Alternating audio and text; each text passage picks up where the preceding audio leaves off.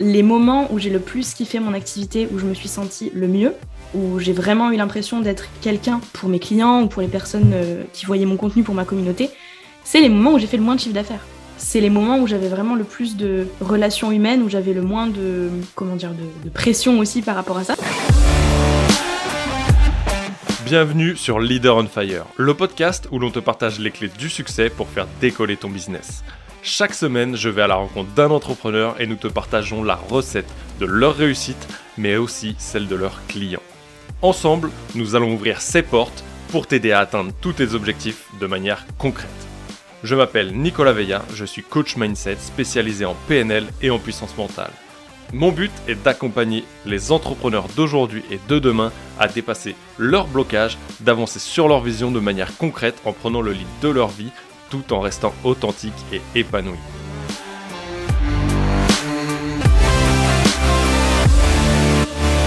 Hello les Vikings, j'ai l'honneur aujourd'hui de recevoir Justine, non pas la même Justine qu'il y a 15 jours, mais une nouvelle Justine. Comment est-ce que tu vas? Ben, Ça va très bien et toi? Eh ben écoute, ma foi, euh, on fire en ce euh, jeudi matin. En plus, le podcast sort un jeudi et là, on l'enregistre un jeudi, trois semaines en avance, mais un jeudi quand même. Euh, est-ce que pour commencer, tu peux nous dire un peu qui tu es, ce que tu fais, te présenter rapidement pour euh, les auditeurs de ce podcast, s'il te plaît. Oui. Euh, alors du coup, moi, c'est Justine, mais ça, tu l'as dit, donc rien de surprenant jusque-là.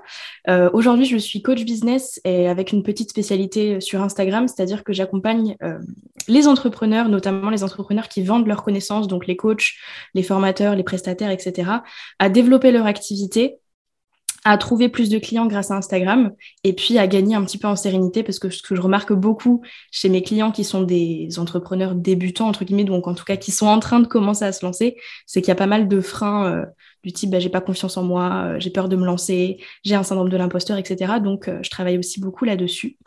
Donc voilà. Et puis ce qui peut être intéressant de dire aussi c'est qu'il y a un an et demi de ça j'étais absolument pas ça. Et puis j'étais autrice indépendante et j'accompagnais les jeunes auteurs à écrire leur leur premier roman. Donc voilà. Je te remercie pour cette petite présentation et je pense qu'il y a une petite donnée qu'on pourrait ajouter. Oui. Est-ce que tu peux nous partager ton âge, s'il te plaît? J'ai 21 ans. voilà, ça c'est ultra intéressant, je trouve. À 21 ans, il y a un an et demi, tu étais euh, autrice? Autrice. Oui, pardon. J'étais autrice, oui. Autrice indépendante et, euh, et puis coach pour les jeunes auteurs, si je peux dire ça comme ça. Donc à 19 ans, oui. tu étais déjà coach, autrice indépendante. Et aujourd'hui, à 21 ans, coach business, spécialisé avec une petite spécialité pour développer grâce à Instagram. Comment est-ce qu'à 19 ans, tu rentres dans le monde de l'entrepreneuriat? Euh, En fait, c'est ce que j'aime bien dire à chaque fois, c'est que dans tous les moments de ma vie où j'ai découvert une nouvelle profession ou une nouvelle passion, quoi que ce soit, c'était une évidence. Mais c'est le, le, truc qui est là depuis le début, que tu veux pas voir, que tu dis non, non, non, il est pas là, il est pas là, je veux pas le suivre. Et puis finalement, tu ouvres la porte, tu vois que c'est là et tu te dis non, mais c'est bon, j'y en fait. Euh, donc ça a été une évidence pour moi de me lancer là-dedans. J'étais à ce moment-là, j'étais caissière. Donc on, on, aime bien dire que j'ai eu plusieurs vies en général avec mes proches. Mais à ce moment-là, j'étais caissière. J'étais aussi étudiante en licence d'écriture. Et, euh, et le salariat ne me convenait pas du tout. Donc évidemment, en tant que caissière, forcément, le salariat ne te convient pas forcément en général. C'est pas forcément un métier facile. Mais en tout cas, je me suis rendu compte que la hiérarchie, tu vois, qu'il y avait entre ma patronne, entre mes supérieurs, etc., je supportais pas ça. Je ne supportais pas qu'on me dise euh, quoi faire ou en tout cas que je sois pas la personne qui décide euh, que ça, ce que je fais, c'est pas bien que ça, je devrais plutôt aller faire ça et pas une autre chose parce que c'est plus intéressant ou quoi que ce soit j'ai fait un peu ma rebelle sur ce coup-là. et donc, j'ai pas du tout supporté. Et avec ce que j'avais envie de faire, donc à savoir monter euh, bah, une boîte de conseils pour les jeunes auteurs à la base, je me voyais pas le faire dans une maison d'édition parce que j'étais entre guillemets contre les maisons d'édition. Euh, donc, euh, donc j'ai dit bah go quoi, on va lancer un truc, on va tenter. De toute façon, j'avais 19 ans comme tu dis, donc si ça marchait pas, bah ça marchait pas quoi. Je veux dire, j'étais encore étudiante, j'avais un, un, un, CDI à côté, donc au pire, bah il se passe quoi? Rien de bien grave. Donc j'ai dit, bon, bah allez, on y va. Et très honnêtement, je ne me souviens pas ce qui m'a fait me dire, je monte une auto-entreprise plutôt que l'inverse. C'est-à-dire que c'était juste, c'était là. C'était normal, c'était naturel. Ouais, pour toi, à ce moment-là, tu as vu ça en fait comme une évidence. Ouais. C'est vraiment, comme tu le disais tout à l'heure, en fait, tu as vu que ça te convenait pas et tu avais cette porte qui s'ouvrait à toi ouais, comme une évidence, comme, comme tu disais. Qu'est-ce qui te pousse aller vers ça Est-ce qu'il y a un déclic? Est-ce que, tu vois, c'est juste la, la relation que tu as tant au travers de tes études qu'à ton poste de caissière? Pour te dire, OK, je, je me lance, je fonce. Est-ce qu'il y a un déclencheur à ça à ce moment-là? Alors un déclencheur à ça, à ce moment-là, je, t'avoue que je me souviens même pas. C'est dans tous les événements de ma vie comme ça, il y a des moments où je ne me souviens pas de ce qui s'est passé, ça s'est juste passé, c'est tout. Mais en tout cas, je sais que c'est toujours un truc que je me suis dit dans ma vie. C'est toute ma vie, j'ai été celle qui disait à ses parents, à ses proches, de toute façon, moi, quand je serai grande, je serai riche, j'aurai plein d'argent, ce sera mon argent, euh, ce sera moi la patronne, etc. Et donc, euh, ce qui s'est imposé à moi à ce moment-là, c'était monter mon entreprise. Et c'était peut-être le seul moyen pour moi, parce que quand j'étais caissière, je gagnais 400 euros par mois. Donc, on était loin du truc de dire, bah, Justine, elle va devenir riche quand elle sera plus grande. 400 euros par mois, on va pas très loin. Ça dépend de notre euh, échelle de richesse personnelle. Dans certains pays, c'était très riche pour 400 oui, euros. Oui, oui, oui, c'est sûr, c'est sûr. Mais pas avec, euh, tu vois, ce que je voulais, euh, ce que je voulais pour ma vie, à savoir voyager, manger sushi tous les week-ends. C'était hmm. un peu compliqué, quoi. Donc, donc voilà. Et est-ce que tu dirais que c'est ça, c'est un peu ce que tu voulais pour ta vie Tu vois, tant pouvoir voyager autant que tu voulais, manger sushi tous les week-ends? Ça, c'est un très bon repas, je précise. Euh, est-ce que c'est ce, est-ce que c'est un peu ce, ce why ou ces rêves-là qui t'animaient derrière pour dire, OK, je me lance euh, parce que je sais que c'est ça qui va me porter là-dessus? Est-ce qu'à ce, moment-là, tu vois, tu, tu te dis quelque chose comme ça qui te permet de, de t'élancer, de, de garder cette confiance ou cet élan de motivation?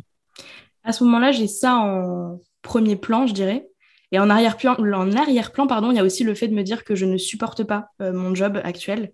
C'est vraiment, j'ai vécu l'horreur là-bas, tant par rapport aux clients que par rapport à mes collègues. Et puis, parce que je ne supporte plus mes études non plus. Je me rends compte que c'est une grosse déception, que c'est pas du tout ce à quoi je m'attendais et que le seul moyen pour moi de me sortir de ce truc et de pas être entre guillemets forcé de continuer mes études, c'est de monter un truc qui va fonctionner et qui va fonctionner rapidement et qui va me permettre de vivre rapidement sans avoir à continuer dix ans d'études, euh, parce que je me voyais déjà faire un doctorat alors que je ne supportais plus ces études-là.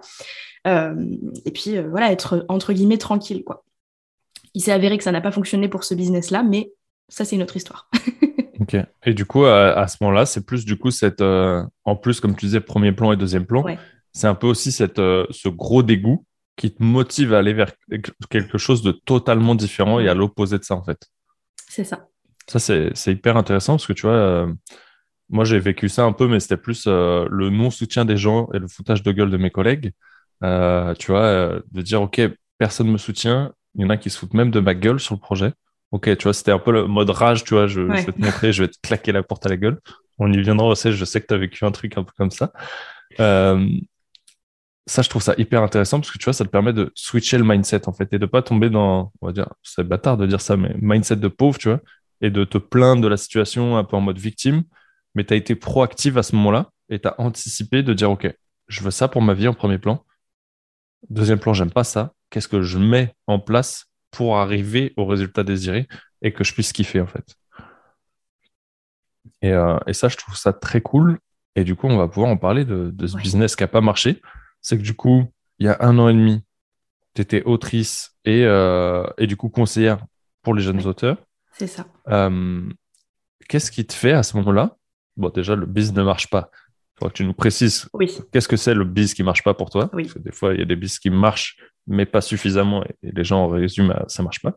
Et donc, du coup, qu'est-ce qui fait que ça ne marche pas ou qu'est-ce qui te donne aussi euh, l'envie et te donne l'envie de pivoter à ce moment-là et de devenir euh, coach business et spécialisé sur Instagram? Alors, pour moi, euh, quand je dis que ce business ne marchait pas, c'est que je donnais beaucoup, beaucoup de moi, puisque c'était un métier passion. Et quand je dis passion, c'est que j'écris depuis que j'ai 8 ans, donc euh, c'est toute ma vie. Euh, et du coup, je n'arrivais pas à donner en demandant quelque chose en retour, à savoir une rémunération. Donc tous les services que j'ai faits, tous les ateliers d'écriture que j'ai pu donner, les conseils que j'ai pu donner, etc., qui relevaient carrément bah, du, presque du coaching, quoi. Euh, je n'ai jamais reçu rémunération dessus parce que je ne voulais pas la demander. Ou en tout cas, je, n'osais pas hmm. la demander. Je pense que c'est plus ça le, terme exact. Et puis, euh, donc il y avait cette partie euh, conseil, consulting, etc., par rapport au, enfin pour les jeunes auteurs. Et puis il y avait aussi mes romans que j'auto-éditais moi-même et donc je montais toute une équipe autour de moi, donc correcteur, maquettiste, relecteur, illustrateur, etc. Je montais toute cette équipe pour qu'on construise un roman qui soit un beau livre, donc pas un beau en termes esthétiques, mais qui soit vraiment comme si je l'avais édité en maison d'édition en fait, puisqu'il y a gros, il y a de très gros préjugés par rapport à l'auto-édition, il y a de très gros de très grosses lacunes en fait avec l'auto-édition, des, bouquins qui sont malheureusement pas très bien travaillés, donc euh, dans, lesquels il reste beaucoup de fautes, beaucoup de, choses qui ne vont pas entre guillemets. Donc je voulais pas du tout euh, coller à cette image-là, donc j'ai monté vraiment une équipe entière. Ça m'a épuisé. Euh, c'est un bouquin qui, enfin, auquel je tiens énormément. J'ai passé beaucoup beaucoup de temps dessus. J'ai passé cinq ans dessus. quand il est sorti, j'attendais beaucoup.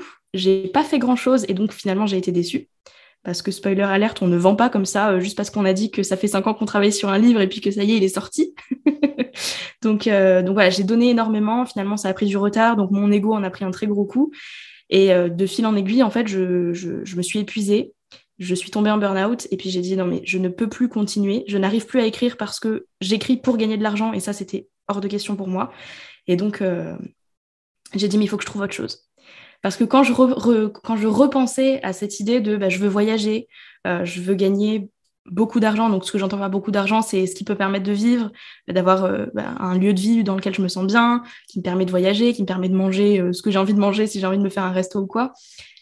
Ce business-là, ce business model-là en tout cas, ne me le permettra pas. Ça va m'épuiser, ça va me frustrer aussi de l'écriture, parce que là, du coup, ça fait un an et demi que je n'écris plus, parce que justement, j'ai eu un gros coup de poignard c'est très fort, mais pour l'instant, j'y arrive plus, j'arrive plus à m'y remettre parce que ça m'a fait beaucoup de mal.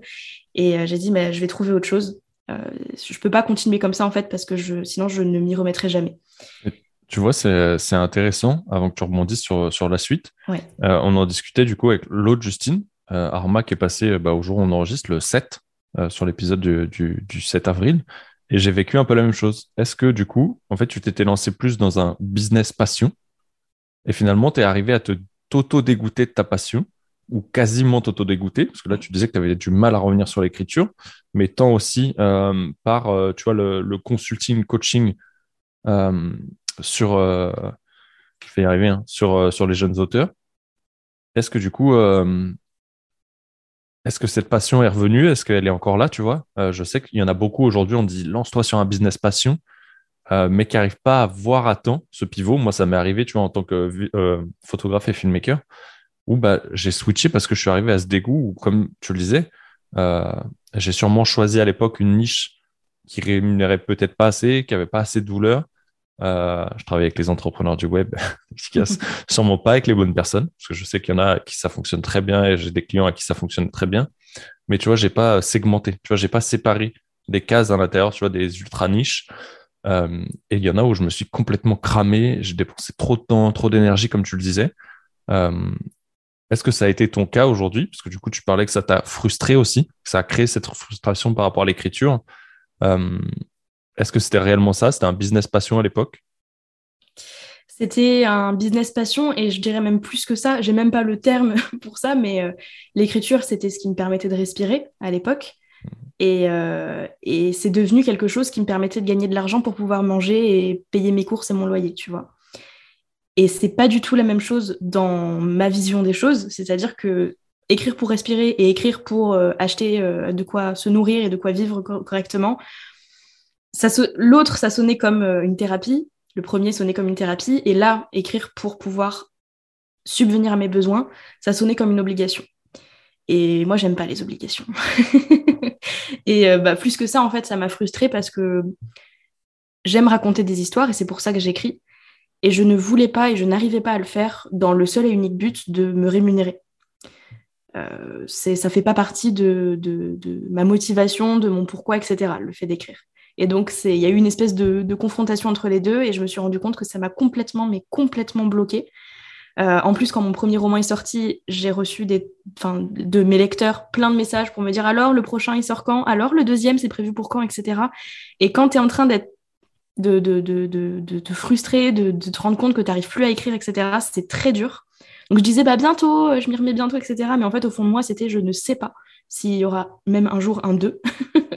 donc, euh, Donc c'était très très compliqué. Et puis pour le consulting, bah, aujourd'hui j'ai toujours cette motivation profonde d'aider les gens. Ça c'est un truc qui m'anime vraiment, bon pour plein de raisons. Mais à l'époque, pareil, bah, mauvaise cible en fait. Enfin, mauvaise cible, non. J'aidais les jeunes auteurs, mais quand je dis jeunes auteurs, j'avais beaucoup de, jeunes auteurs qui avaient 13 ans, 14 ans, et tu, c'est très compliqué finalement de vendre du coaching à des à des, adolescents de 14 ans. Donc on faisait des ateliers d'écriture euh, gratuits euh, avec une énorme communauté. On, est arrivé un jour avec l'atelier à 300 personnes, je crois. Et donc il faut les lire, les, nouvelles, enfin les, les, histoires, les nouvelles, etc. de ces personnes-là. Il faut les corriger, il faut leur faire des retours. Ça prend énormément de temps. Je me souviens, je passais quasiment deux jours pleins à lire à faire des retours sur les, sur les histoires et puis je n'avais rien en retour. Et loin de moi l'idée de, dire, mais en fait, je fais ça juste pour l'argent, mais c'est juste quelque chose en retour, une reconnaissance, un merci, euh, quelque chose qui fait que je ne fais pas ça juste pour faire plaisir à la personne en face, mais que moi, j'y gagne quelque chose aussi derrière. Cette notion de partage-là, elle n'y était pas vraiment et ça m'a épuisé. Et donc, euh, c'était compliqué, quoi. je, je, comprends totalement ce que, ce que tu as vécu, euh, l'ayant vécu moi-même. Et est-ce que pour des gens qui se lancent aujourd'hui ou qui se sont lancés un peu dans, ton cas et dans le mien, un peu sur ce business passion et qui sentent, tu vois, cet épuisement venir, euh, cet essoufflement, peut-être des blocages, ce sentiment d'obligation ou de d'avoir fait ta passion une euh, quelque chose qui te rémunère et t'oblige à vivre, donc de créer ce, besoin de sécurité. Euh, qu'est-ce que tu conseillerais ou si tu avais un, truc à ces personnes-là, tu vois, pour, pour éviter qu'elles en arrivent à la situation que nous, on a vécu, tu vois, de, de taper le burn-out? Bah, Tu vois, c'est une très bonne question parce que même moi, je ne sais pas ce que j'aurais pu me dire à l'époque. Parce que euh, j'aurais pu me dire, bah, essaie de faire en sorte de développer des offres qui, se vendent et qui sont cohérentes aussi euh, envers les personnes que tu aides, mais aussi envers tes besoins à toi. Mais j'aurais pas écouté parce que justement, c'était mon métier passion et que je voulais rien entendre. Donc, je dirais peut-être juste de de faire en sorte de d'avoir un petit truc, enfin un, filet de sécurité, en fait, une offre qui te permet de gagner ta vie sans forcément t'obliger à faire quelque chose, euh, à écrire, par exemple. Moi, c'était l'écriture. Mais honnêtement, tu vois, euh, j'essaie de réfléchir à ce que j'aurais aimé entendre moi, et en fait, j'aurais rien aimé entendre parce que j'étais bornée. j'étais bornée, et puis, euh, et puis je voulais absolument que ça fonctionne, en fait.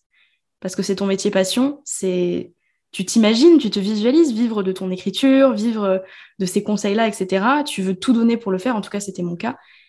Et je voulais rien lâcher. Et c'est justement quand je suis arrivée à cette cassure-là. Donc en fait, je sais même pas ce que je, ce que je pourrais dire très honnêtement, tu vois.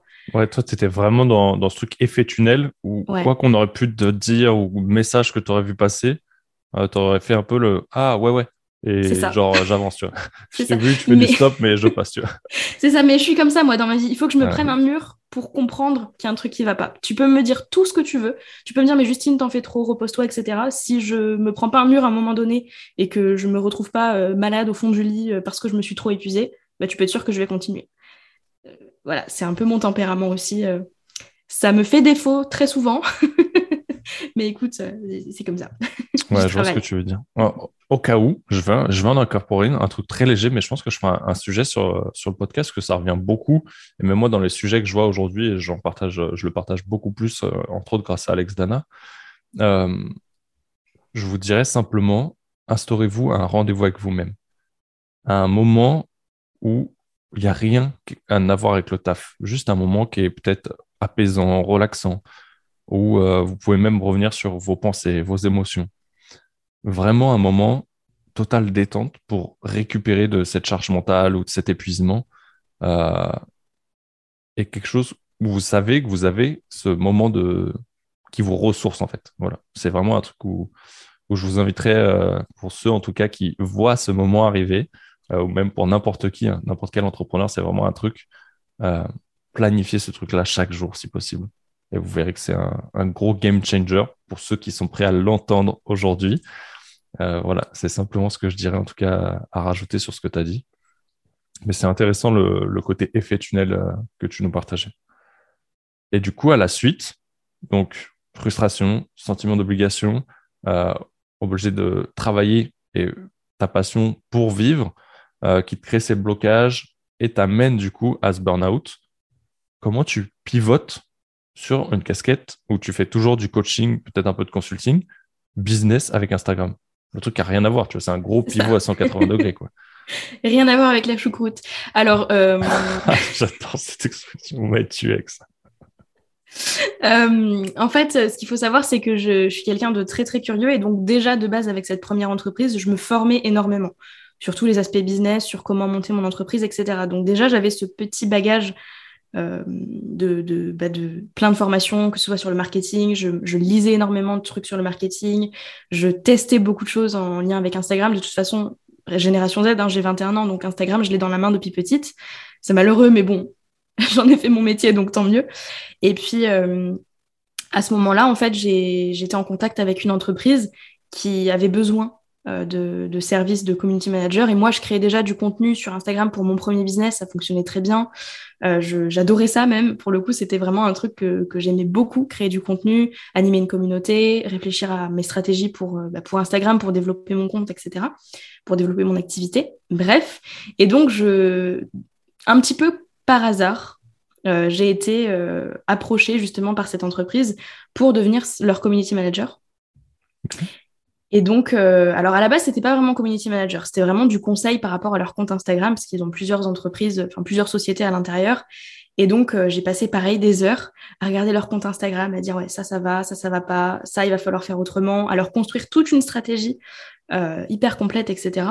Je me souviens même d'un trajet en voiture de 2-3 heures où en fait j'étais à l'arrière avec le, le, gérant de cette entreprise et où on a parlé, parlé, parlé de ses projets, je lui suggérais des choses, etc. Et tu vois, c'est le moment où tu je me dis, mais je suis dans mon élément. Là, c'est vraiment le truc que non seulement j'aime faire, que j'arrive à faire, et je sens que en face, la personne en face, elle en tire quelque chose.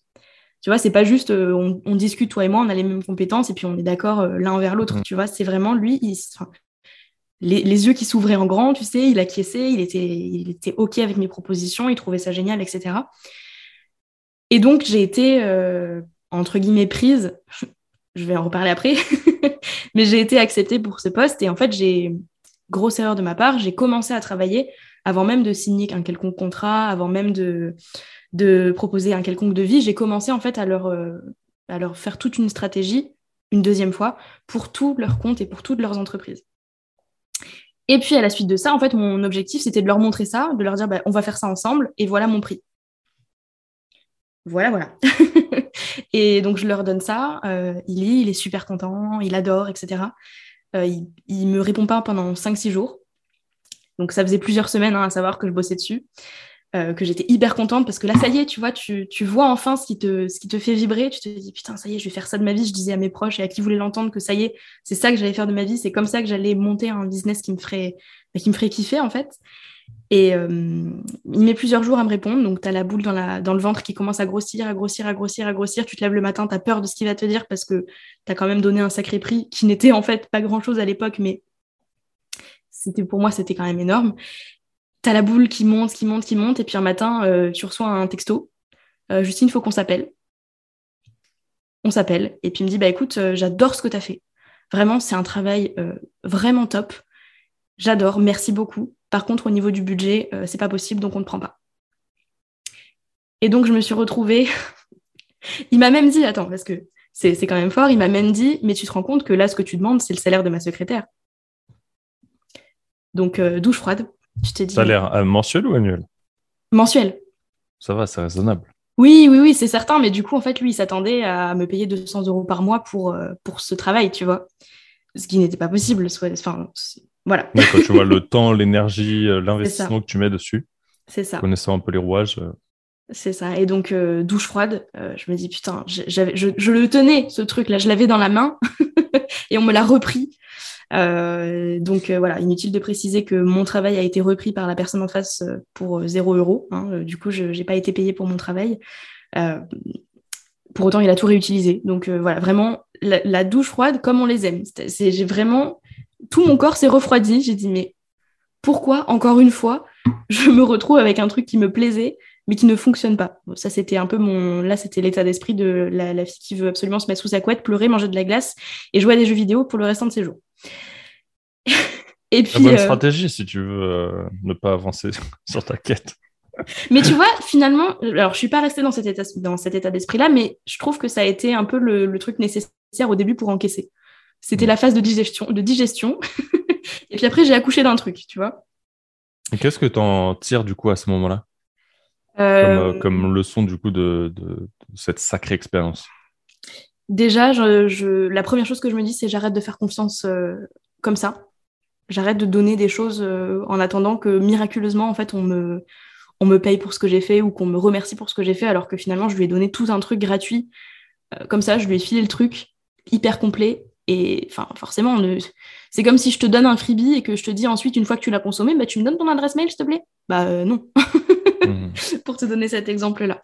Donc, euh, donc voilà, de ne, plus accorder ma confiance comme ça. Et en fait, ce qui, après une phase de larmes et de dégoût et de rage, il y, y a un truc qui m'est venu en tête, c'est que j'ai adoré ce que j'ai fait. En fait, c'est, je me suis sentie dans mon élément, je me suis sentie vraiment utile. Et ça, c'est un truc qui est très important dans ma vie. Euh, et je ne veux pas, en fait, mettre ça au service de personnes qui ne sont pas motivées et qui veulent juste qu'on leur donne tout cuit dans la bouche. Et, euh, et puis, ça y est, merci, au revoir. Et c'est comme ça que euh, ma première envie a été d'accompagner les entrepreneuses motivées. Tu vois, c'était le premier mot qui est arrivé quand j'ai décidé d'ouvrir mon activité à l'époque de, d'accompagnatrice Instagram parce que j'avais un très gros souci avec le terme coach. donc, euh, donc voilà, c'est, première chose, c'est ne plus faire confiance comme ça. Euh, Justine, on, arrête les conneries là à un moment donné. Je me suis vraiment dit ça. et puis deuxième chose, euh, tu choisis tes clients à un moment donné et tu prends pas des gens qui veulent tout cuit dans la bouche et qui veulent juste que tu leur serves sur un plateau les choses et puis qui s'en aillent manger tranquille. Voilà. Et est-ce que je sais que tu vois, c'est, une technique qui est utilisée, alors peut-être pas avec autant d'énergie que tu en as donné à ce moment-là et peut-être autant de valeur que tu en as donné à ce moment-là. Euh, mais par, euh, c'est Ambras qu'on parlait dans, dans, le podcast Alex Viseo par rapport aux, techniques que Gary Vee soumet tout le temps. Tu vois, de, le jab, jab, jab, right hook, de donner, donner, donner et après demander quelque chose. Est-ce qu'à ce, moment-là, en donnant cette partie d'expertise, est-ce que tu te servis de leur enseigne et leur enseigne au plus parce que tu disais qu'il y a plusieurs entreprises, pour dire j'ai travaillé avec ces personnes-là? Je veux pas être associé à ces personnes-là. Ah.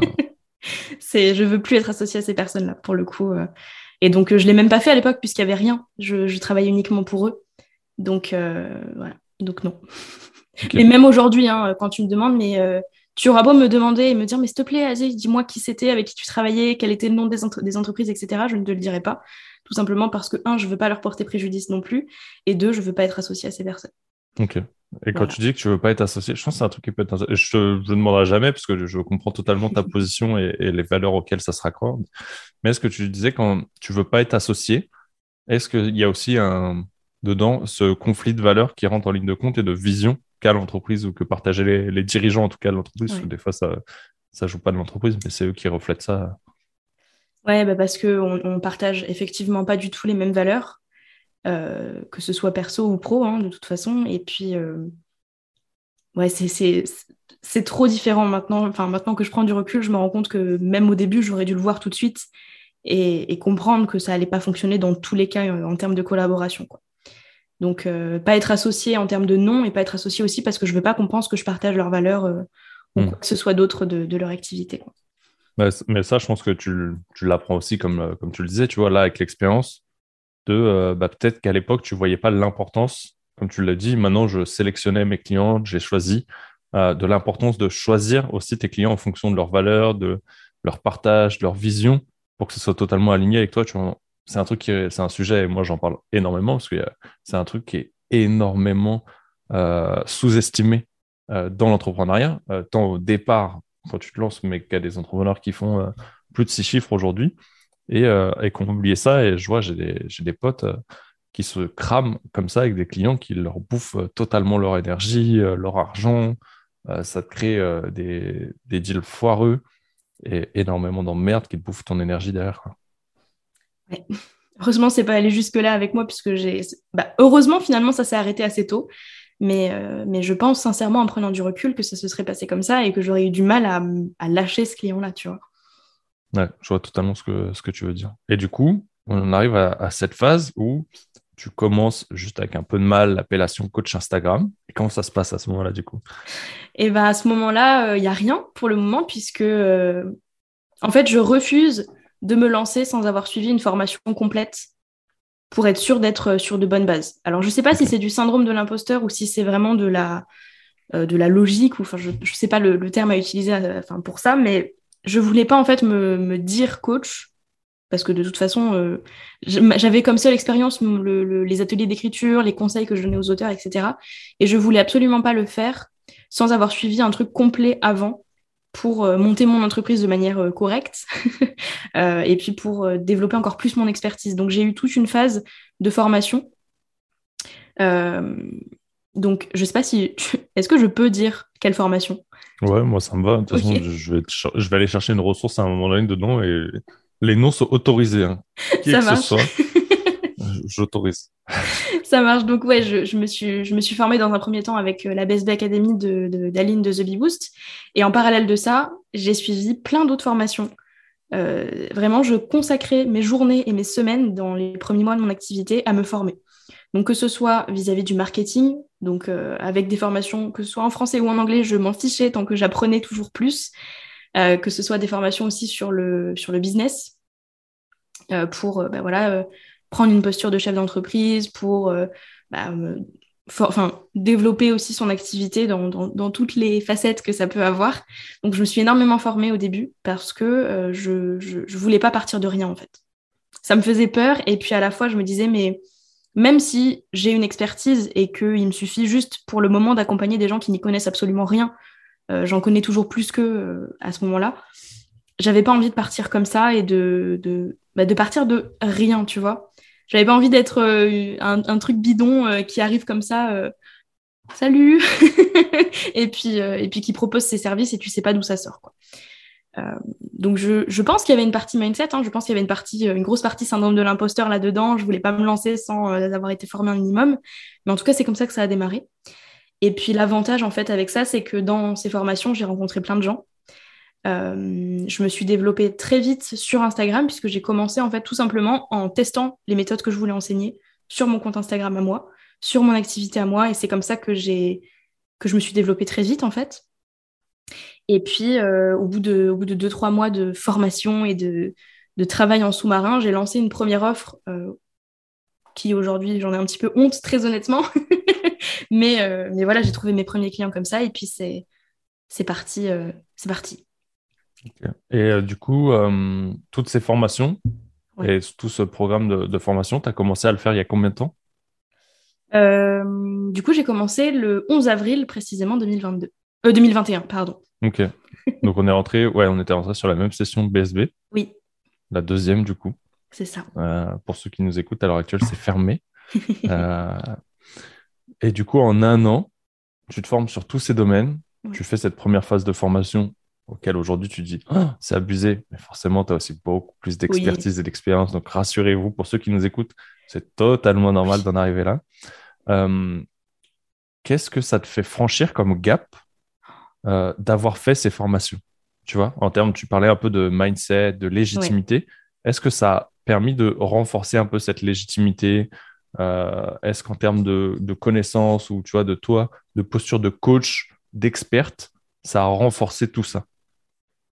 Alors, euh, sur toutes les formations marketing et Instagram que j'ai pu suivre, j'ai donné beaucoup d'argent dans ces formations. Et en fait, à chaque fois, je les, je les prenais pour me dire, bah, je vais apprendre encore plus, comme ça, je serai encore plus légitime. Et je les suivais, puis je me rendais compte qu'en fait, tout ce que la personne disait dans la formation, je le savais déjà. Et euh, parfois même, selon les formations, je, j'allais plus loin que ça. Donc, je me suis dit, bon, euh, à un moment donné, c'est bon, va falloir se lancer. Parce que, euh, effectivement, pour ces formations-là, en tout cas, je me rendais compte que c'était uniquement du syndrome de l'imposteur et de la peur, en fait, de ne pas faire assez bien et de ne pas proposer assez de choses. Donc, je voulais absolument me former absolument à fond, à fond, à fond, à 100%. Alors que je ne pense pas qu'on ait besoin de savoir 100% de, de son domaine pour pouvoir commencer à l'enseigner. Mais en tout cas, sur le moment, j'en avais besoin. Et pour le coup, les autres formations que j'ai pu suivre, donc la BSB où on avait des, des, coachings un petit peu euh, avec Raphaël notamment, euh, des coaching mindset, etc. En fait, plus que ce qui se disait à l'intérieur, moi, je, j'apprenais et je, je prenais en fait beaucoup de choses de la posture que prenaient les, différentes personnes qui nous coachaient, euh, la manière dont ils amenaient les sujets, dont ils posaient des questions, etc pour essayer de voir un petit peu comment, comment ça fonctionnait en fait pour coacher des personnes. Je voulais pas être, tu sais, dans j'avais peur de retomber dans ce qu'on faisait en fait dans ma licence d'écriture et ensuite dans les conseils d'écriture. C'était que, en général, quand tu reprends un texte, tu dis d'abord tout ce qui va pas. Tu dis ça, ça va pas. Ça, ça va pas. Ça, il faut que tu le fasses autrement. Tu vois, donc tu t'empares un petit peu du texte et puis tu dis ce qu'il faut faire à la place. Et je sentais qu'il fallait pas faire ça pour du coaching. Et, euh, du coup, j'ai bien compris que c'était pas, enfin, qu'il fallait pas faire ça pour du, enfin, qu'on pouvait pas être dans le ah non, ça, ce que tu fais, c'est de la merde. Euh, donc moi, je te dis, tu fais comme ça. Tu vois, c'est plus, euh, on accompagne la réflexion. En tout cas, c'est comme ça que je l'ai vécu, c'est comme ça que je l'ai compris, et c'est comme ça ensuite que je l'ai fait. Et donc, je me suis beaucoup instruite de ces postures-là, de, des postures de, nos, de, mes coachs, de nos, bah, de nos coachs du coup, mais ensuite de mes coachs, puisque j'ai pris d'autres coachings et d'autres formations. Et donc, non seulement je m'imprégnais du contenu, mais en plus, je m'imprégnais du comportement. Et après, j'ai construit un petit peu ma pédagogie à moi euh, en fonction de ce que, ce que je connaissais déjà et puis de ce que j'avais vu aussi euh, chez les autres. Voilà. Et du coup, euh, tu es vraiment rentré dans cette posture un peu méta d'analyse au travers juste de la formation, aussi des, postures des coachs pour toi, euh, retraduire tout ce qui te plaisait finalement et ce qui te parlait, ce qui t'a permis d'évoluer dans tes propres accompagnements en fait. C'est ça. Mais en fait, je suis quelqu'un comme ça, moi. C'est quand j'apprends un truc, j'arrive pas juste à lire et puis à imprégner euh, quelque chose. Typiquement, euh, pour mon bac, j'ai pas relu mes fiches, j'ai pas relu mes cours ou quoi que ce soit. Je me suis souvenu de comment le prof nous l'expliquait et c'est comme ça qu'ensuite que je l'ai réexpliqué dans, dans, mes, bah, dans, mes, dans mes examens. J'ai toujours été comme ça. Il faut que je calque un petit peu, enfin pas que je calque, mais en tout cas que je revoie le comportement des personnes pour apprendre la chose et puis pour ensuite l'adapter à ma situation. Ah, c'est hyper intéressant. Et du coup, quand tu dis il faut que je revoie, c'est plus que tu le revois de manière visuelle ou c'est et le visuel et l'auditif? Euh, Ça dépend. C'est intéressant. ça, ça dépend, mais ouais, j'ai une mémoire très, euh, je sais pas si c'est mimétique ou euh, j'avais suivi tout un stage pour savoir comment j'apprenais, pour apprendre à apprendre correctement. Et effectivement, il s'était avéré que moi, j'avais besoin de mouvement, j'avais mmh. besoin de, de, voir la personne en face. Pourquoi pas de l'entendre, mais il me semble que c'est pas, c'est pas quelque chose de nécessaire parce que le, le son est dans ma tête de toute façon. Mais, euh, mais ouais, j'ai besoin de, alors pas calquer, mais tu vois, de, pour apprendre, non seulement de lire, d'avoir de, le contenu sous les yeux, de voir comment la personne ensuite se comporte, et puis ensuite de le refaire. Hmm. Parce que si je le refais pas, euh, ça, ça rentre pas dans ma tête. c'est intéressant, c'est tu vois d'aller voir. Euh, tu as été voir du coup euh, jusqu'à quel point c'était efficace pour toi et comment tu, ton propre fonctionnement, tu vois. Est-ce qu'il était plutôt visuel, plutôt auditif Est-ce que c'était un combiné des deux? Mais tu vois, il y a beaucoup cette notion de voir, tu vois, de mimer, de la gestuelle. Euh, je le ressens beaucoup du, coup dans, ce que tu dis depuis tout à l'heure. Et ça, c'est intéressant parce que tu as été chercher ton propre fonctionnement. Un peu comme tu as été chercher ton propre fonctionnement de, productivité. Euh, donc aujourd'hui, un an d'activité, au moment où tu te lances euh, sur le coaching Instagram. petite notion pour ceux qui nous écoutent et qui ne le savaient pas encore. On se retrouve toi et moi dans cette euh, magnifique aventure de la BSB 2022 en tant que mentor cette année. Nouvelle casquette, nouvelle posture. Euh, comment est-ce que tu vis du coup euh, ce, cette, cette évolution de ton business, tu vois, en plus et arrivé bah, début 2022, je ne sais pas si elle te l'a annoncé fin 2021 ou 2022, te dire putain, je vais me retrouver mentor un an plus tard dans le programme que j'ai suivi avec euh, toutes les autres connaissances que j'ai, la posture que j'ai adoptée.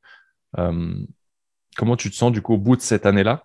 De dire de revoir l'évolution peut-être tu vois alors ce qu'il faut peut-être savoir et ce qui peut être intéressant c'est que j'ai dit au début que j'ai évolué très vite en tant que coach Instagram mais est arrivé un moment où j'ai décidé de pivoter à nouveau et de devenir plus que coach Instagram coach business puisque j'étais frustrée d'accompagner juste sur Instagram je voulais faire plus et euh, ça a été la dégringolade pour moi, d'un point, de vue, euh, point de vue mindset, parce que je me suis pris un syndrome de l'imposteur de la taille de l'Everest. Euh, je me suis fait écraser par ce gentil monsieur. et puis, je me suis auto-sabotée, mais vraiment énormément. C'est-à-dire que il y a eu tout un mois où j'ai été immobile où vraiment je n'ai plus osé rien vendre parce que je me disais mais attends où est ma légitimité? En plus je tombais sur plein de contenus Instagram qui disaient ouais les pseudo coachs machin et je mmh. prenais tout pour moi donc c'est ça c'est mon c'est moi qui ai décidé de le prendre pour moi donc euh, Donc voilà, c'est aussi un petit peu mon état d'esprit à ce moment-là. Mais j'ai tout pris pour moi. Je me suis dit, putain, je suis en train de lancer un nouveau truc.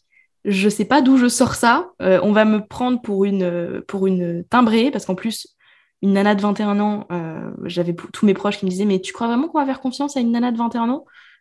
Même plus que ça, à une gonzesse de 21 ans? Bref. Donc j'ai eu toute une partie dégringolade où je me suis, euh, je me suis dit, mais putain, ça marchait hyper bien.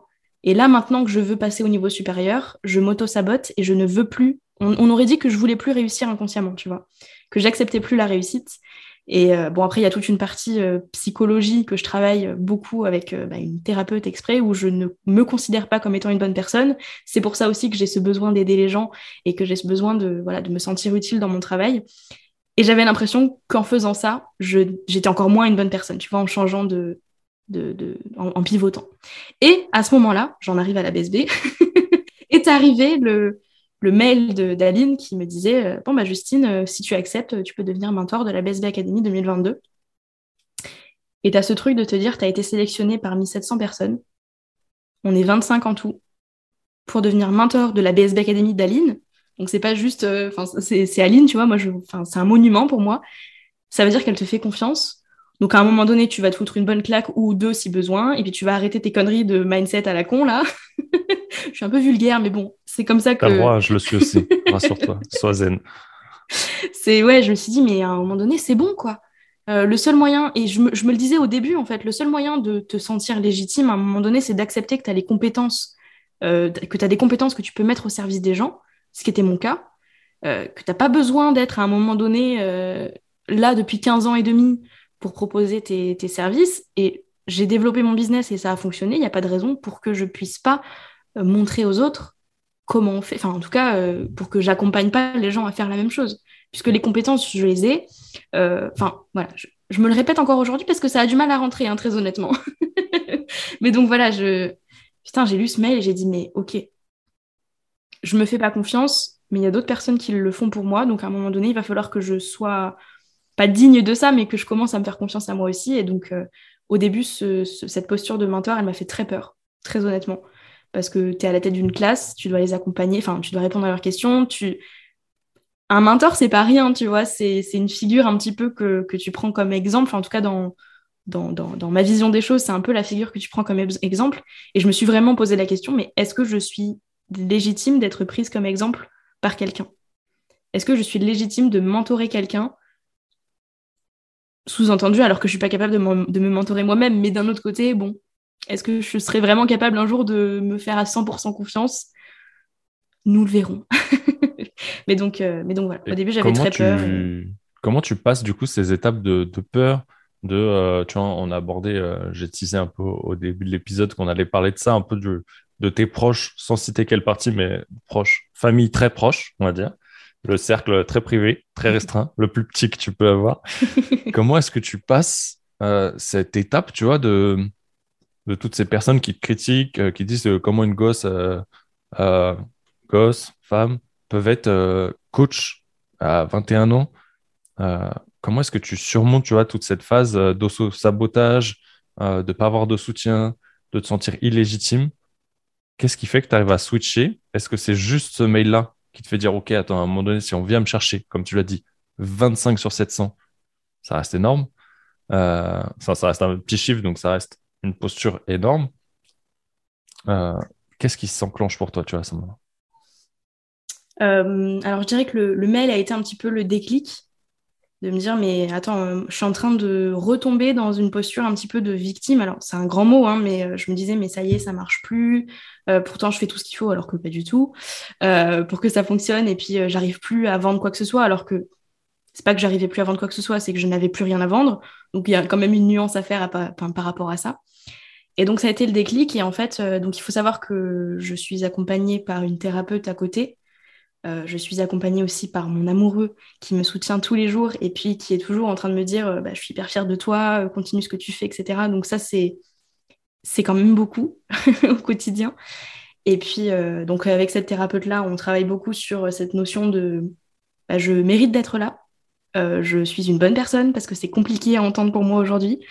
Donc, donc ça a aidé. En fait, il y a eu tout un. Il n'y a pas eu que le mail d'Aline, si tu veux. Il y a eu la partie je suis soutenue quand même par, par mon amoureux et puis aujourd'hui par mes parents qui avaient peur à l'époque, mais qui aujourd'hui voient ce qui se passe et puis continuent à me soutenir au quotidien. Donc la partie soutien, elle est énorme et elle l'aide beaucoup.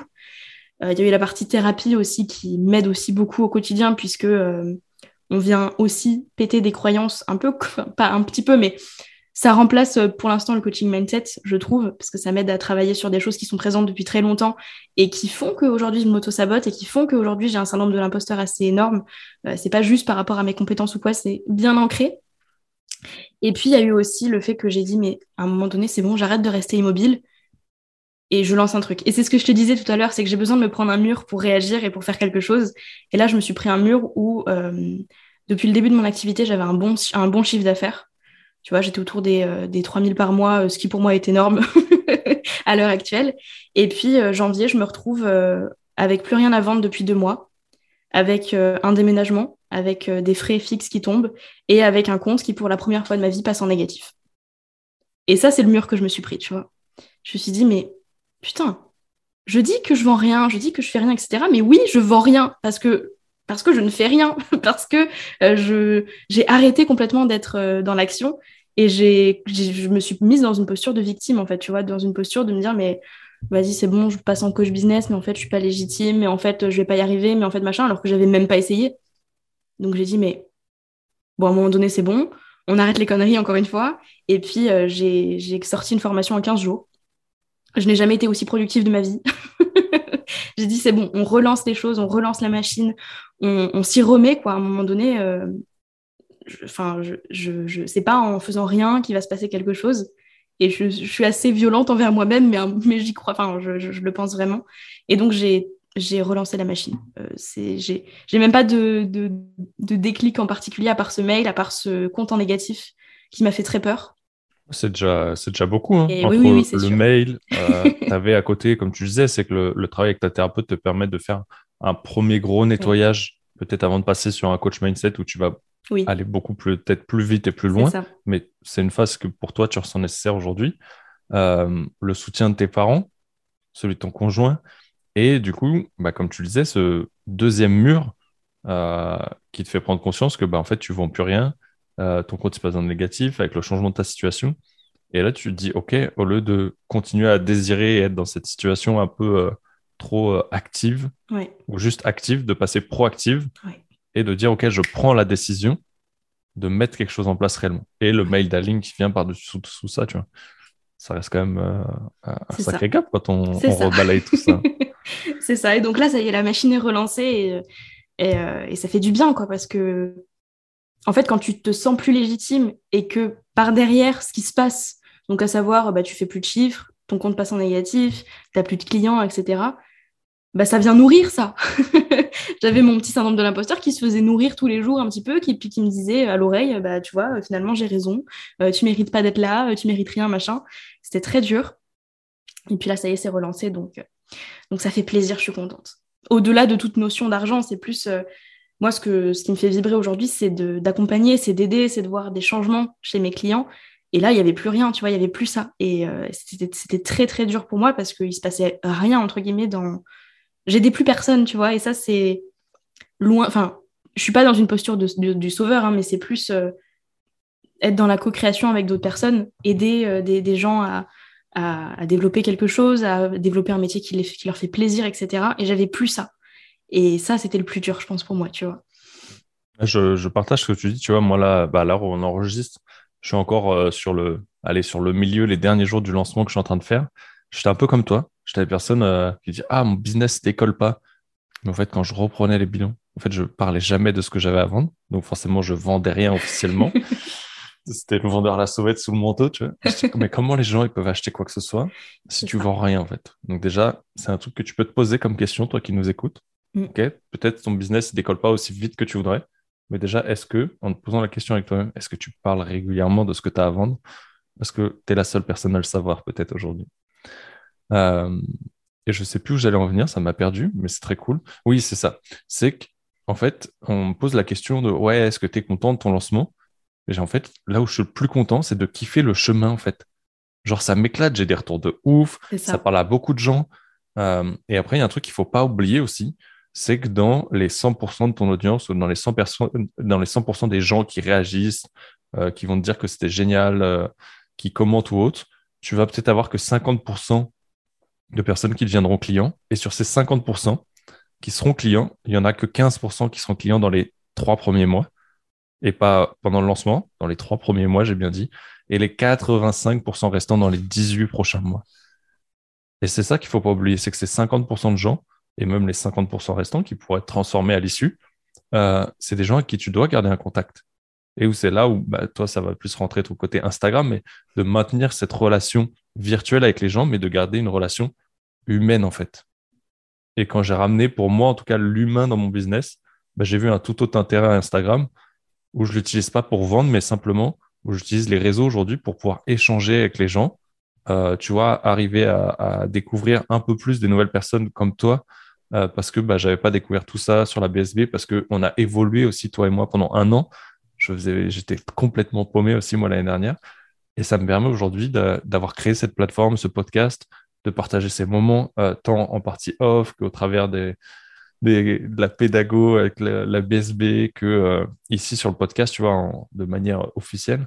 Et je trouve ça juste génial, tu vois, de se rappeler aussi que bah, tout ce parcours, c'est ça qui fait euh, aussi de la réussite, même si des fois le parcours ne rapporte pas d'argent.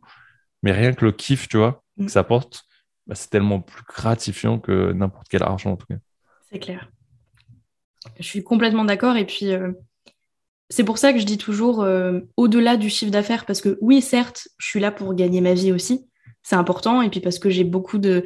J'ai envie de faire plein de choses dans ma vie, tu vois, j'ai envie de visiter plein de pays, j'ai envie de, de me faire plaisir, j'ai envie d'être celle qui ramène l'argent à la maison, ça c'est un coup d'ego, mais j'ai vraiment envie que ce soit moi qui ramène l'argent à la maison, tu vois.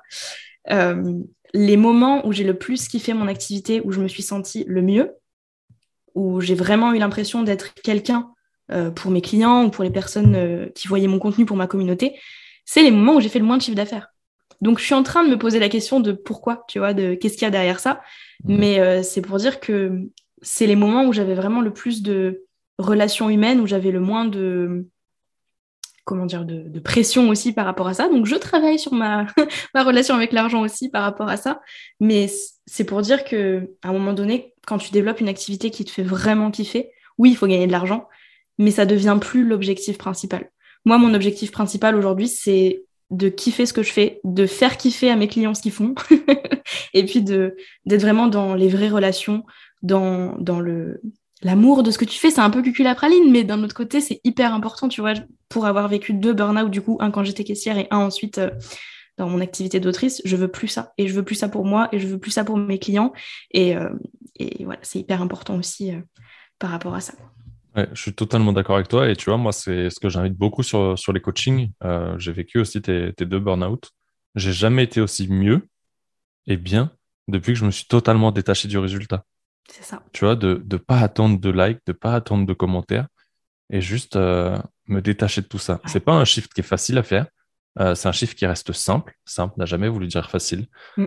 mais par contre, ça te transforme la totalité de la relation avec les gens parce que tu n'attends rien d'eux. C'est ça. Tu n'attends rien, tu donnes sans rien attendre en retour. Et oui, ça te reviendra un jour, tu sais jamais de quel côté. Euh, mais si tu kiffes réellement ce que tu fais, c'est ce qu'on te dit souvent, euh, si tu kiffes ce que tu fais aujourd'hui, si tu kiffes le, la casquette d'entrepreneur que tu as pris, c'est qu'aujourd'hui, tu es prêt à le faire gratuitement et même à payer pour ça. Et pose-toi simplement cette question. Est-ce que tu es dans cette casquette-là sans jamais rien attendre en retour? Et si tu coches les deux cases, euh, déjà, c'est que tu es sur une bonne piste. Mais est-ce qu'il y a, euh, du coup, parce que ça fait. Toi et moi, on est passé par deux, deux gros burn-out, des situations, euh, un métier passion qui nous en a dégoûté, des difficultés aussi de, soutien, voire d'écrasement de part de, de nos proches. Est-ce qu'il y a un truc que tu aurais aimé de savoir avant de te lancer dans l'entrepreneuriat et qui aurait peut-être fait une différence ou que tu aimerais, tu vois, peut-être différemment posé, mais qu'est-ce que tu aurais aimé à dire à Justine à 18 ans, 18-19 ans, au moment où elle se dit, OK, je vais me lancer dans l'entrepreneuriat. Qu'est-ce que tu aimerais euh, aller lui dire à ce moment-là? Euh, Ce que j'aimerais lui dire, c'est de ne pas écouter les personnes euh, de qui je n'irais pas demander de conseils, en fait. Parce que, tu vois, toutes les personnes qui sont venues me dire, mais ça marchera jamais, mais personne va t'écouter, mais pourquoi tu te lances là-dedans? Tu veux pas juste aller prendre un CDI C'est des personnes qui étaient elles-mêmes en CDI, qui étaient bien dans leur euh, petite sécurité de CDI, qui étaient heureux là-dedans, et qui, du coup, dans leur conception des choses, ne voyaient pas du tout, ne se voyaient pas même elles-mêmes un jour monter leur entreprise. Et donc, ça leur faisait peur que je le fasse aussi. Et donc, je lui dirais vraiment de arrête d'écouter les gens euh, vers qui tu n'irais pas demander des conseils. Et au contraire, va demander conseil à des gens qui sont là où tu veux aller euh, dans 2, 3, 4 ans, peu importe, pour voir si vraiment ce qu'on te dit de euh, négatif, ce qu'on te dit et qui te donne la boule au ventre, rien d'y penser, ce que tu es en train de, d'intégrer à l'intérieur de toi et qui va te créer des blocages ensuite par la suite, bah, va voir les gens qui ont vraiment fait et qui ont vraiment réussi là où tu veux aller et demande-leur si effectivement cette peur-là, elle est fondée, si effectivement euh, ça marche pas. Va leur demander si ça marche pas.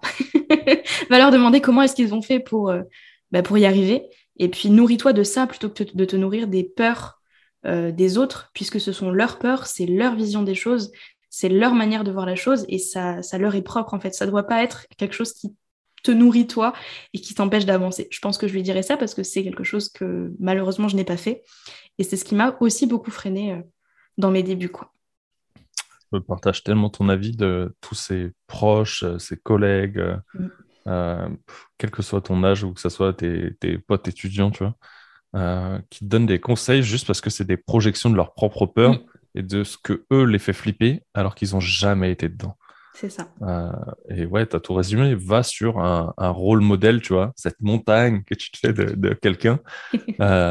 et, et ouais, pose-lui simplement les questions. Vois ce que cette personne t'en dit et en général, on sera tous là pour te répondre. Moi, ça m'éclate quand j'ai des personnes que, que je connais pas et je sais que toi aussi, sans te poser la question, euh, viennent te poser ces questions-là, en fait, parce que ben, on est là aussi pour ça, de partager ce qu'on a vécu. Euh, je pense que c'est aussi le côté cool tu vois, du, du podcast, même si c'est des formats un peu plus longs, de pouvoir aller un peu plus en profondeur sur ces sujets-là et pouvoir répondre ouvertement à ces questions. Et, et je te remercie en tout cas pour, pour toute euh, cette transparence et cette vulnérabilité dans laquelle tu nous la partages. Je sais que c'est des étapes qui n'étaient pas évidentes pour toi. Euh, et je trouve ça vraiment cool en tout cas. Mais tu vois, oui, c'est des étapes qui sont pas cool, c'est des étapes qui ont été très dures. Et sur le moment, typiquement en janvier, quand j'ai vu mon compte en négatif, je me suis vue retourner dans le salariat et ça a été un. Je l'ai vécu sur le moment comme un énorme échec, tu vois, alors que je suis quelqu'un qui considère pas les échecs comme étant des échecs. Et pour autant, je l'ai vécu comme un échec. Mais en fait, quand je prends du recul, je me dis que à un moment donné, le mois de janvier sur toute ma vie, c'est quoi? Est-ce que vraiment je peux faire le bilan de mon activité sur juste un mois où ça se passe pas bien? Enfin, tu vois, je, suis toujours dans cette optique, donc certes là avec un petit peu plus de recul parce que quand j'étais dedans, je peux te garantir que c'était pas facile, mais je suis toujours dans ce truc de me dire, moi je crois vraiment que tout arrive pour une raison et je suis vraiment très euh, accrochée à cette idée. Pour moi, tout arrive pour une raison et y a un moment donné où quelque chose se passe mal, je suis toujours en train de chercher la raison pour laquelle ça se passe mal. Euh, peut-être que ça veut dire typiquement mon burn-out, bah, ça a voulu dire que, que c'était plus pour moi, que j'ai que j'avais besoin de changer. Et euh, c'est ce que je dis quand je dis que j'ai besoin de me prendre un mur, tu vois. C'est il faut que je me prenne un mur pour me rendre compte qu'à un moment donné, il y a quelque chose qui doit changer. Et ouais, c'est un peu le, le, mur qui te fait ouvrir ton téléphone pour regarder le message qui est pour toi et le SMS que tu as reçu euh, qui était le, ultra important. quoi. C'est ça, c'est ça. Puis tu vois, c'est un truc avec lequel j'ai grandi. Moi, mon père a fait un an de médecine, il a raté médecine. Et pour lui, c'était un, c'était très dur, tu vois, puisque il voulait vraiment devenir chirurgien et pour autant il a raté. Et aujourd'hui, il est dans une activité, dans un métier qu'il aime plus que tout. C'est vraiment, euh, tu, le lances sur le sujet, il va t'en parler pendant des heures et des heures et des heures. Et je pense que s'il n'avait pas raté médecine, il n'aurait pas découvert ce métier-là. Et, euh, et ce, ne serait pas la même chose aujourd'hui. C'est ce que je veux dire quand je dis que tout arrive pour une raison, c'est qu'à un moment donné, même quand il se passe quelque chose de, de négatif. Et c'est très dur à dire, et je le dis même en ayant vécu des choses euh, très très dures dans ma vie euh, perso. Euh, sans ça, je ne serais pas la personne que je suis aujourd'hui.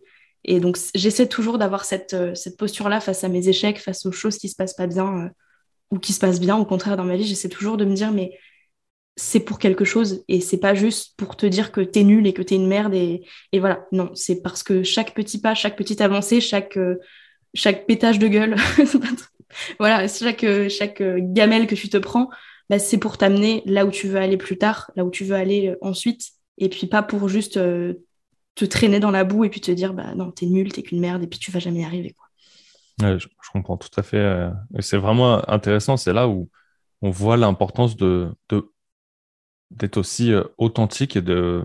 C'est là où on parle de vulnérabilité, souvent de partager sur nos parcours. Parce que c'est aussi ça qui font notre force aujourd'hui, qui font que les gens vont se reconnaître en nous. et, et eux, enfin, la légitimité, elle l'oublie parce que tu es passé par les stades où ils sont, des stades qui veulent éviter aussi, tu vois, de pas tomber dans tes cratères et juste prendre le pont au lieu de monter, de descendre tout le temps et prendre le pont qui va beaucoup plus vite, euh, qui t'a payé le péage et, d'investir sur soi. Mais euh, ça évite de faire euh, toutes, les, toutes les conneries qu'on a fait ou toutes les expériences par lesquelles on est passé, qu'on a subi, pour qu'on t'accompagne aussi à, éviter de les faire à, ton tour. Quoi. Mais certes, ça ne t'empêchera pas d'en faire d'autres. des fois, tu vas avoir cet effet tunnel et tu vas pas nous écouter, mais par contre, on aura les bons outils pour te permettre de te relever beaucoup plus rapidement qu'on l'a fait. Euh, est-ce qu'au-delà des peut-être des formations que tu nous as déjà partagées, euh, dont celle de la BSB, il y a euh, des ressources, que ce soit des livres, podcasts, n'importe quoi, qui te vient et qui aura été aussi un peut-être un, game changer ou qui a changé beaucoup de choses pour toi Alors en livre, là, ce qui me vient en premier lieu en tête, c'est les quatre accords Toltec et c'est Tu vas tout déchirer de Jen Sincero. Ces deux bouquins, c'est ce qui m'a permis en fait de, de développer un, état d'esprit vraiment euh, bien, tu vois, pas euh, un état d'esprit de... Alors je dis un état d'esprit de victime, c'est un peu violent, mais euh, qui soit plus dans la victimisation. Là, je suis vraiment plus dans le la proactivité et dans la recherche de... Bah, c'est ce que je disais tout à l'heure aussi, hein, tout arrive pour une raison. Il y a un truc dans, tout va, dans Tu vas tout déchirer qui est très fort, c'est quand tu es en train de changer de vie, quand tu es en train de faire un vrai changement euh, qui, est bénéfique pour toi, ton ego et, la vie en général va t'envoyer toutes les raisons d'abandonner. C'est-à-dire que tu vas tomber malade, euh, tu vas te péter la, jambe, euh, tu vas, je sais pas moi, tu, vas te rendre compte que d'un seul coup, tu as plein de factures à payer et tout ce qui va en fait te faire te dire non mais c'est bon, j'abandonne et je, retourne dans, mon, dans ma petite zone de confort, tu vois. Et ça, c'est vraiment un truc, je l'ai lu ça dans le bouquin et j'ai dit mais oui! C'est vraiment des, petites phrases comme ça, des petites euh, citations de ce livre qui m'ont accompagnée dans mon activité et qui, sur lesquelles je reviens souvent en fait quand j'ai besoin de, redévelopper cet état d'esprit-là euh, de, guerrière. Quoi. donc, euh, donc voilà. Après, en termes de ressources, bah, le, podcast d'Aline, hein, très honnêtement, moi j'ai grandi avec ce podcast. c'est un grand mot, mais depuis 2018, je suis Aline et c'est comme ça que j'ai développé mon activité au début. Et puis, ah, c'est dur parce que j'en ai suivi plein. non, mais c'est OK. Hein. Si c'est déjà celles-là qui te viennent, ouais, ouais, euh, je pense que ça fait déjà, ça fait déjà une bonne liste, euh, tant à travers des, deux livres, euh, dont les quatre accords Toltec, qui est aussi celui que je connais des deux en tout cas, qui est déjà une, belle pépite à lire et à relire pour comprendre les, messages différemment.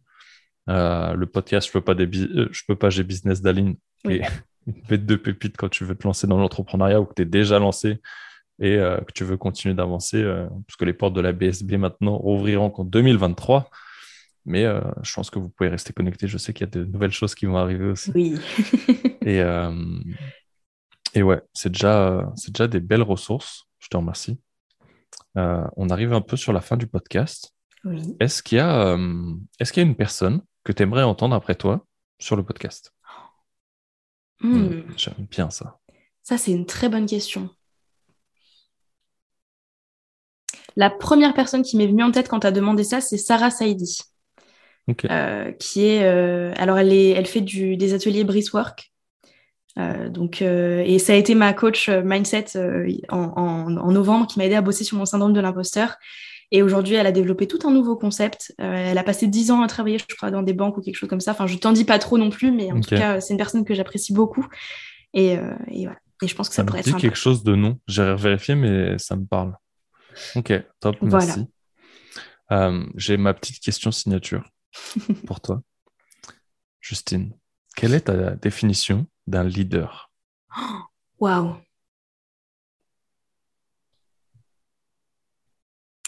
euh, D'un leader, putain, c'est une très bonne question ça. J'adore, j'adore, j'adore. Moi, je te dirais que c'est quelqu'un qui inspire euh, plus qu'autre chose, enfin déjà dans un premier temps, que tu prends comme modèle. Euh, moi, tu vois, des, des, modèles de leaders, j'en ai plein depuis que je suis lancée. bon, j'ai Aline, j'ai Geneviève Gauvin aussi, par exemple, j'ai mon papa.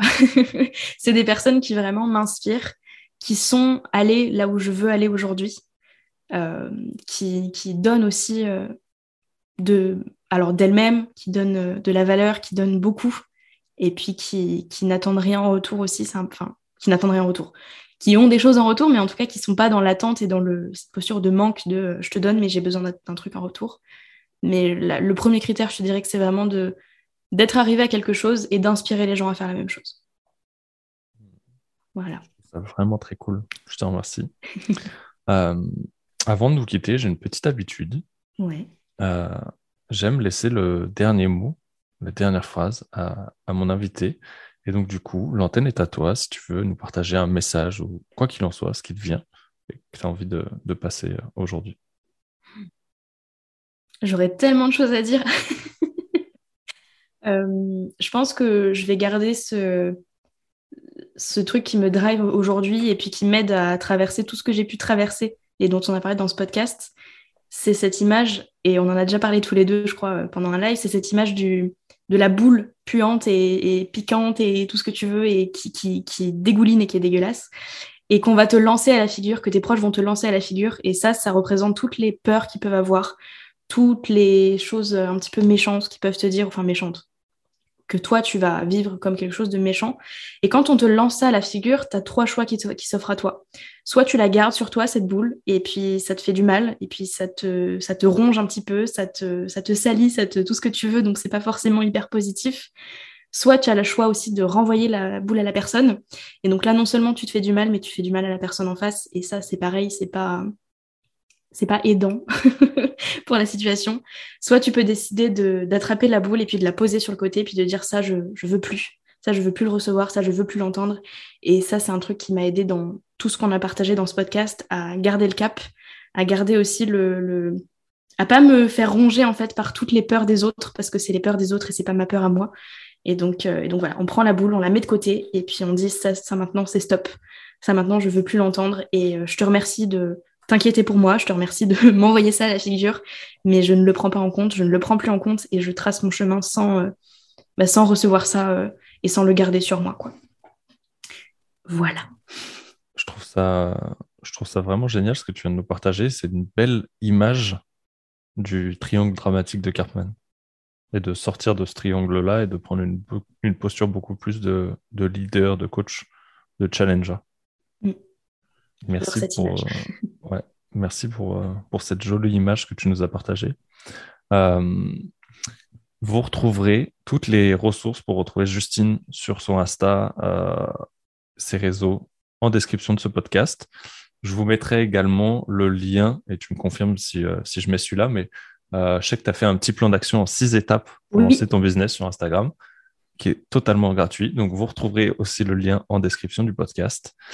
Euh, et, je tenais à te remercier pour, euh, pour cette euh, grosse heure qu'on vient de passer ensemble et le temps que tu m'as accordé. C'était vraiment cool du coup de, de, pouvoir te découvrir et je suis vraiment content de partager cette aventure de mentor avec toi en tout cas. Ah bah moi aussi, merci beaucoup à toi de m'avoir invité. Franchement, je suis trop touchée et puis ça m'a fait trop plaisir. Bah écoute, c'était avec grand plaisir.